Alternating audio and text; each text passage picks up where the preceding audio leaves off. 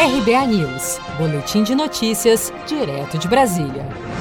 Bares e restaurantes da cidade de São Paulo reabrem a partir desta segunda-feira, 6 de julho. Gradativamente, São Paulo vai retomando sua rotina.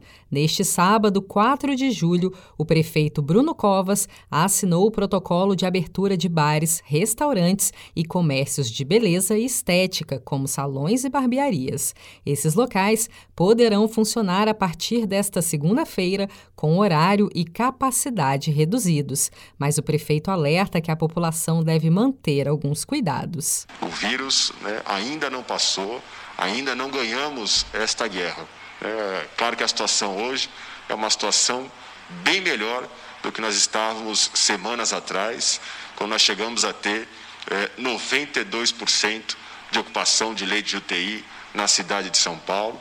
E hoje a gente vive é, uma ocupação dos leitos municipais abaixo de 60%. Alguns especialistas em saúde pública temem que as liberações de bares e restaurantes possam causar aglomeração e aumentar o número de casos e mortes por Covid-19 no estado de São Paulo. Em entrevista à TV Globo, o professor de Medicina Social da USP, Domingos Alves, disse que as medidas de flexibilização deveriam seguir os critérios da Organização Mundial da Saúde. Você tem que reduzir o número de casos, o número de óbitos e o número de internação por no mínimo três semanas. Isso não aconteceu no Brasil. As curvas de contágio pelo novo coronavírus no estado de São Paulo vêm mostrando uma leve variação entre dias de crescimento e de queda nas últimas semanas.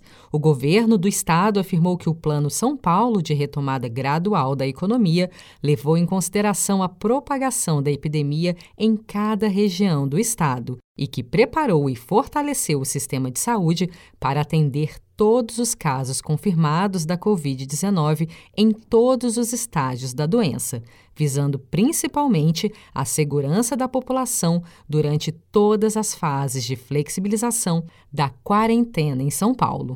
Você está preparado para imprevistos? Em momentos de incerteza como o que estamos passando, contar com uma reserva financeira faz toda a diferença. Se puder, comece aos pouquinhos a fazer uma poupança. Você ganha tranquilidade, segurança e cuida do seu futuro. Procure a agência do Sicredi mais próxima de você e saiba mais. Sicredi, gente que coopera cresce.